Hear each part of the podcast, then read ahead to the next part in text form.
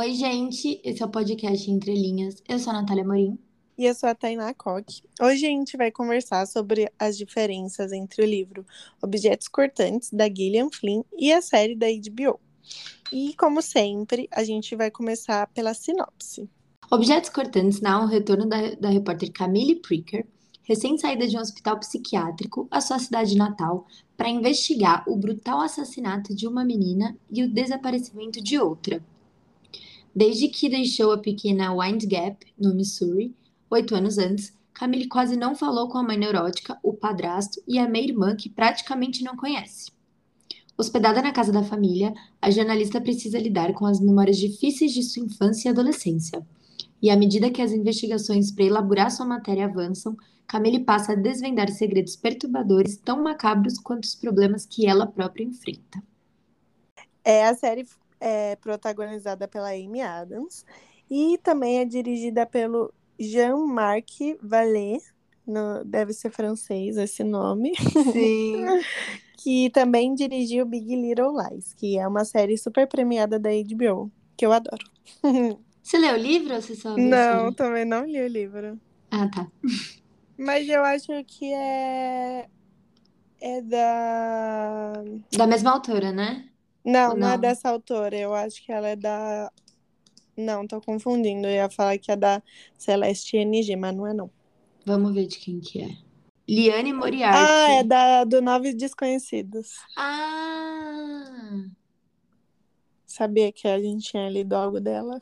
E você falou que a série Nove Desconhecidos é bem parecidinha, né? O tom, assim. É porque é com a Nicole Kidman também, a Big Little Lies. Uhum. Mas eu acho Big Little Lies mais legal do que a série do Nome Desconhecidos. Eu acho que eu vou ler o livro daqui a um tempo. Lê. É de suspense. Mas, é, ah, lê e, e vê a série. É, então. Farei exatamente isso. Isso. E, bom, a gente gostou muito da escolha de todo o elenco. E a gente acha que a Amy Adams se encaixou muito com a Camille. Sim. Bom, antes da gente começar a aprofundar na história, é importante a gente avisar que esse livro pode ter alguns gatilhos, principalmente de violência, porque tem automutilação, enfim. Então, né, fica aí o aviso, quem for mais sensível, talvez não seja bom ouvir o episódio. Bom, o livro é narrado em primeira pessoa pela Camille, e a primeira diferença é que no livro ela mora em Chicago e trabalha no jornal que chama Chicago Daily Post. E na série ela mora em São Luís e trabalha no jornal que chama São Luís Tribune. E eles decidiram mudar é, tanto para criar uma certa desconfiança em relação a uma possível envolvimento da Camila nos assassinatos, quanto para uma outra mudança, mas é isso é visto só no final da temporada. Bom, a Camille tem problemas com álcool e ela se automutila ela escreve várias palavras no seu corpo e os únicos lugares que ela não tem marcas é um ponto específico das costas que ela não alcança e no rosto. E então ela só anda com o corpo todo coberto para ninguém, para que ninguém veja. E no livro é na página 60 que a gente descobre sobre a automutilação da Camille. Na série já foi mais rápido, né? foi no fim do primeiro episódio. Mas eu gosto disso. Ah, eu também. Porque fica mais legal, assim, pra gente entender mais quem é ela, enfim. É, né? eu também acho que foi bom. Se bem que deixando ela bastante coberta vários episódios, a gente ia achar meio estranho, né? Mó calor. É, a gente ia começar a desconfiar que tinha algo errado. É, também seria legal. Ah, X. Quando a Camille chega em um Ed Gap, ela evita muito ir pra casa da mãe, que chama Dora Krillin. É, e a mãe mora com o padrasto Alan e com a minha irmã Ama. A Camille também teve uma outra irmã que chamava Marianne, que foi a primeira filha da Dora e do Alan, né? E ela faleceu ainda criança no dia do aniversário da Camille. E isso acabou influenciando muito na relação entre ela e a mãe, né? Entre a Camille e a Dora. E aí, quando a Camille chega na sua casa de infância, que é uma casa vitoriana maravilhosa, porque a família, a família dela é muito rica e influente na cidade, ela não tem uma recepção calorosa. Sua mãe continua a mesma de sempre. E a Dora é bonita, ela age adoravelmente com todo mundo da cidade. Todo mundo adora ela e respeita. E ela tem uma mania absurda de limpeza e ela cuida exageradamente da filha Ama, que ela diz que tem uma saúde muito frágil, igual a outra minha irmã da, da Camille, né, a Mariana. Ah, isso dá muita aflição. Dá mesmo.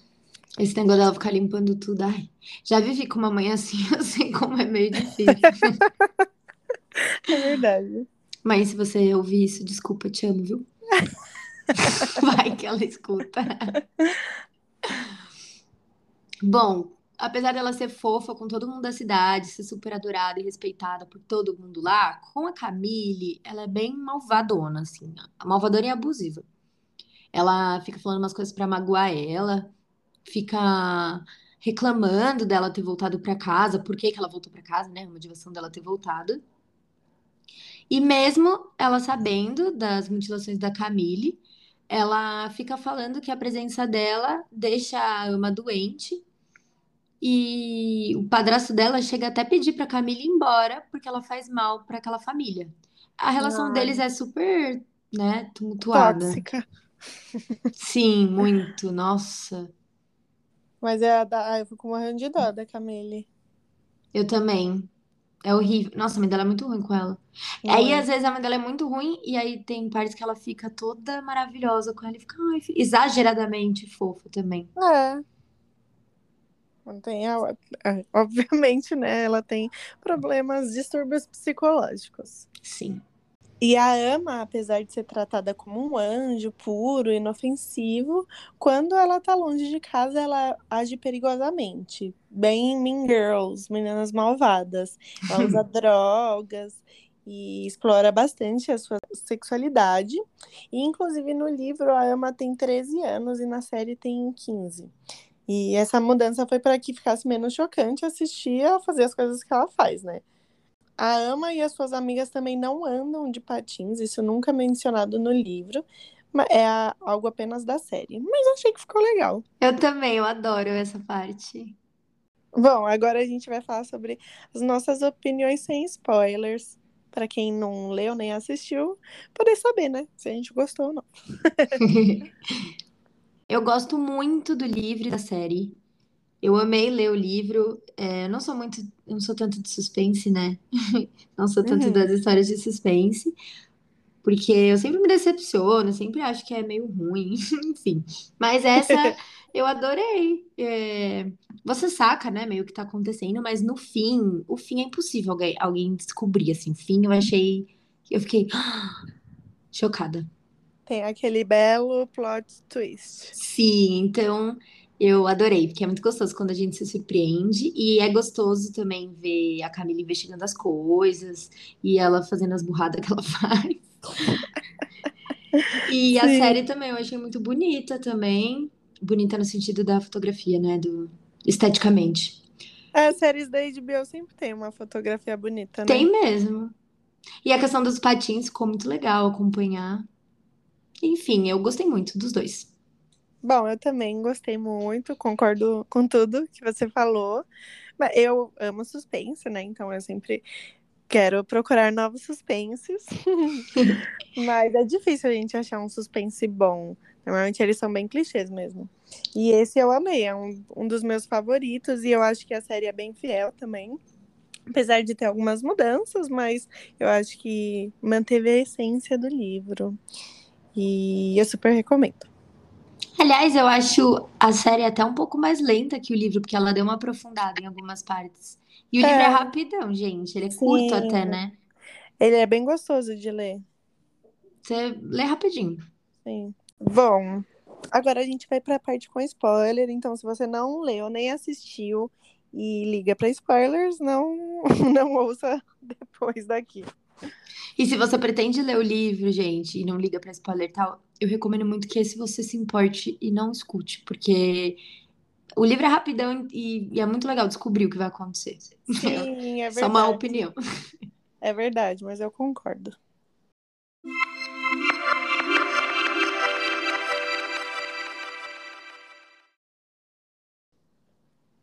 Bom, o corpo da Natalie Keane, que é a segunda desaparecida, é encontrado com as mesmas características de violência que o corpo da primeira, né, que é a Anne Nash. As duas foram estranguladas e tiveram os dentes arrancados. E aí a Camille se esforça mais na sua pesquisa, né, para descobrir o que, aconteceu, quem que matou. Mas tudo que ela pesquisa acaba se relacionando na sua mãe, assim, no final, e as coisas que ela viveu enquanto ela morou naquela cidade.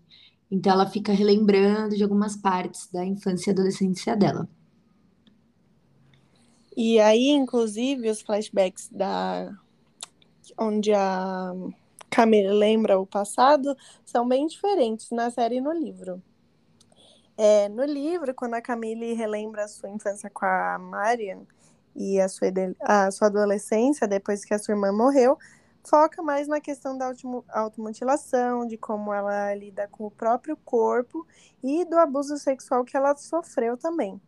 E na série, os flashbacks são mais sobre a sua relação com a Marian e não cita nada sobre essa vontade de descobrir alguma informação sobre o seu pai biológico. No livro, o tempo que a Camille passou na reabilitação também é tratado mais superficialmente, assim. É, ele chega a falar, a mencionar que ela deu uma entrada em uma clínica quando ela era mais jovem e que ela até tinha uma colega de quarto, tal, que se matou tomando remédio, mas não aprofunda nisso. É, já na série, a reabilitação da Camille é bem mais detalhada e aprofundada.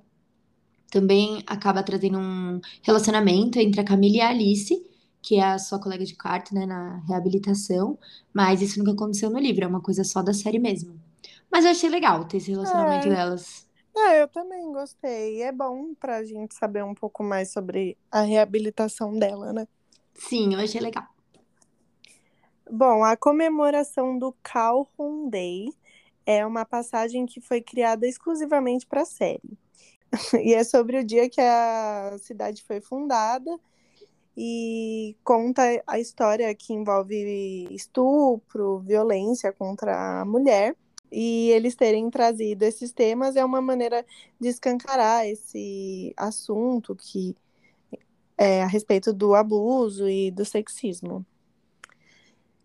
Que é... a série até trouxe mais, né, que o livro. Sim, trouxe mais mesmo. É, bom, toda a investigação da Camille leva para sua mãe e para o quanto que ela está envolvida ali nesse caso, quanto que ela conhecia as crianças e as famílias, né? Eu já ia ficar chocada. É, eu também. Eu já ia estar tá, help. Minha mãe, como por que ela tá envolvida em tudo, meu Deus. É. A série traz vários outros moradores da cidade para a lista de suspeitos, mas a Dora mesmo nunca, nunca foi uma suspeita na série, né? No livro, o John Keane é o único suspeito que é realmente mencionado, mas depois o Richard acaba falando para Camille que a Dora era sua principal suspeita durante a investigação. Durante a série, a polícia consegue achar uns indícios que o Keane matou a sua própria irmã, né? E vão atrás dele para levar ele preso. No livro, nada disso acontece. O Vickery e o Richard não acham nada contra ele e nem investigam ele, na verdade.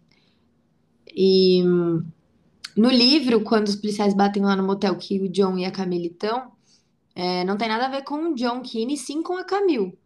Porque a Dora ligou pra polícia para procurar ela, que ela tinha desaparecido. Ela foi encher a cara e transou com ele. foi se divertir, entendeu? É.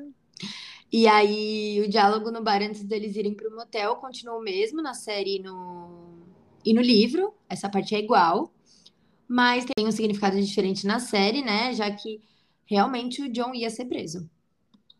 Como o livro é contado através do ponto de vista da Camille, a visão do detetive Willis é menos explorada. E aí ele tem um papel mais coadjuvante em toda a ação. A gente não chega a acompanhar, por exemplo, ele tentando arrancar os dentes de uma cabeça de porco. E e o vimos sempre sob a ótica é, da protagonista, né? Sempre pela, pelo que a Camila a Camille pensava dele. É, e aí isso implica numa participação menor também no desfecho da história, né? É, a Camille começa a investigar o que aconteceu com a sua irmã com a Mariana, no caso, né? A irmã dela que morreu. Então ela vai no hospital onde ela foi tratada por vários anos para descobrir, para tentar descobrir, né? E ela acaba descobrindo que tinha uma enfermeira que suspeitava que a Dora ficava envenenando ela para que ela ficasse doente e para ela cuidar da filha, que é aquela síndrome de Munch, Munchausen, né? Munchausen. e aí, na cabeça da Camille, meio que todas as peças se encaixaram ali, né? Uhum. Ficou meio na cara que a Dora tinha matado a Marianne e estava fazendo o mesmo com a Ama, porque a Ama, ela também fazia a mesma coisa, falava que a Ama estava muito doente sempre, enfim. E aí a Camille dá um estalo lá, a Camille liga pro chefe dela, lá em Chicago, contando tudo o que aconteceu e volta para casa da mãe para tentar descobrir alguma prova. E aí, ao invés de confrontar a mãe, a Camille simplesmente permite que a Dora cuide dela, como ela cuidava da Mariana e como ela cuida da Ama, né? Então a Dora faz todo um ritual de dar banho nela, compra diversos xaropes para ela tomar, e aí ela passa muito mal e chega a desmaiar na banheira. E quando a polícia chega, a Camille tá nua na banheira, semi-consciente. Essa parte dá um desespero, né? Dá mesmo. Ela dando xarope na boca dela, assim, e a Camille sem Sim. conseguir levantar da cama. É, E sabendo que foi a mãe dela, né? Porque pra ela já era certo que foi a mãe dela. sim. É, no hospital, os exames feitos na Camille e na Ama encontraram vestígios de diversas drogas e medicamentos legais que a Dora escondia, né, no quarto dela. Também foi encontrado um diário. Ela contou tudo que ela fazia, como que ela tinha matado a Marianne, tudo que ela fazia com a Marianne. E além disso, também encontraram um alicate escondido no, dentro do sofá da sala, que foi a arma usada para arrancar os dentes das duas meninas desaparecidas, né? Aliás, desaparecidas não estavam mais, já estavam encontradas, mas da Anne e da Natalie. Aí, claro que ela foi presa e condenada, né, pelo assassinato das duas e pelo da Marianne também. E aí o Alan, é, mesmo não sabendo o que que aconteceu, aliás, meu, esse cara sabia das coisas, eu não entendo isso também. É, eu também não. Enfim, né? Ele nem foi indiciado. Ele devia ter ido como cúmplice. Devia mesmo, porque ele não fazia nada para impedir. Ah, ele era um idiota, cara, também. E depois da que a Dora foi condenada, ele decidiu se mudar mais perto da cadeia que ela foi pra ficar visitando ela e ficar próximo com ela. Então a Camille acabou ficando com a guarda da Ama e voltou com ela lá pra Chicago. E aí as duas começam a fazer terapia, né, Pra conseguir seguir em frente com a vida delas, porque, né? Muita coisa aconteceu. Sim. E aí mudar para uma cidade maior mexeu muito com a Ama, né? Porque ela morava bem no interior. E ela era muito dependente da mãe dela. E a Camille não sabia muito bem lidar com isso, porque ela nunca soube como era ser cuidada. Uh, mas apesar de tudo, as duas começaram a se sentir melhor. A Ama entra para uma escola e até faz uma nova amiga. E ela sempre levava essa amiga para casa, até que um dia a menina desapareceu. E ela desapareceu quando estava indo para a escola e foi encontrada morta horas depois, é, perto de uns quarteirões da casa onde a Ama e a Camille moravam. E ela foi encontrada estrangulada e com alguns dentes arrancados, assim como aconteceu com a Anne e com a Natalie. E né, a primeira reação da Camille foi ligar pro presídio, né? pra saber se a Dora tinha fugido, mas ela Ai. ainda estava presa. E aí ela revirou as coisas da ama, procurando alguma prova do crime, até encontrar a casinha de brinquedo, que era a cópia fiel lá da casa delas de Wind Gap. E aí ela desmontou cômodo por cômodo da casinha e encontrou o famoso piso de marfim do quarto da Dora, que tava lá 56 dentinhos limpos e alvejados brilhando no piso como marfim. Bizarro. Craziness. E ela também descobre que os cabelos da vítima mais recente foram usados para replicar um tapete que ficava no chão do seu antigo quarto. Pior que eu achava linda aquela casa, assim, na série. Ficava, ai, que linda essa casinha da menina. Sim. era o sonho de qualquer criança, aquela casinha. Aí quando você chega nessa parte, você fica, quê? Como assim? É que assim, a hora que a Adele tá presa, aí já dá pra sacar que foi ela, né? Mas quando você descobre que foi, eu fiquei chocada. Nossa, eu também. E que ela usava os dentinhos na casa, meu. Isso foi o pior. E que rolê, sabe? Ficar tirando todo o dente pra fazer o negócio. É, não, a- realmente a menina tinha algum distúrbio também. Com certeza. Porque, meu Deus, o que, que se dá na cabeça de uma adolescente fazer uma coisa dessa? Mas eu acho que eu ia ser o pior tipo de assassina, porque eu sou preguiçosa, eu não ia ter vontade de. Você ainda pensando, ah, se eu fosse uma É. assassina. Ai, meu Deus, enfim. Depois disso, na série, enquanto a Camille tá lá ajoelhada, olhando, chocada, que ela acabou de ver os dentinhos lá, a Ama aparece na porta do quarto, vê, né, que a Camille descobriu tudo e fala a frase: Não conte pra mamãe. E aí a série acaba. Eu gostei até do jeito que a série acabou. Ah, eu também. Ficou aquele suspense no ar. Sim, mas no livro as coisas continuam. A Ama acaba confessando ter matado todo mundo, né? Todas as meninas, a Anna, a Natalie, e as amigas dela ajudaram ela a matar, e as amigas confessaram isso também. E ela confessou também que matou a nova amiga sozinha.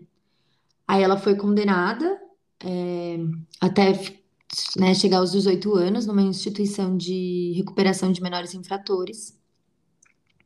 E aí a prisão da Ama foi assim um- a gota d'água para Camille.